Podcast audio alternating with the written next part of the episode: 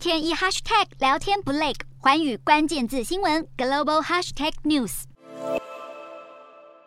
在北约成员国土耳其的反对下，瑞典和芬兰加入北约的流程卡关。原本看似水到渠成的事情，现在竟然变成不知道何时才能加入。不过，北约秘书长表示，他明白瑞典已经采取措施争取土耳其的支持。北约秘书长史托滕伯格说，瑞典目前的作为都符合土耳其提出的要求，确保瑞典和芬兰没有滋长恐怖分子的疑虑，更会协助打击恐怖主义。瑞典总理安德森也展现要加入北约的决心，而芬兰国会议长则表示，若是芬兰和瑞典真的顺利加入北约，那么两国就应该携手已经是北约成员国的挪威，在北极圈内联合组织空中防御。只是到时候，俄罗斯和北约两股势力对北极圈的争夺就会越演越烈。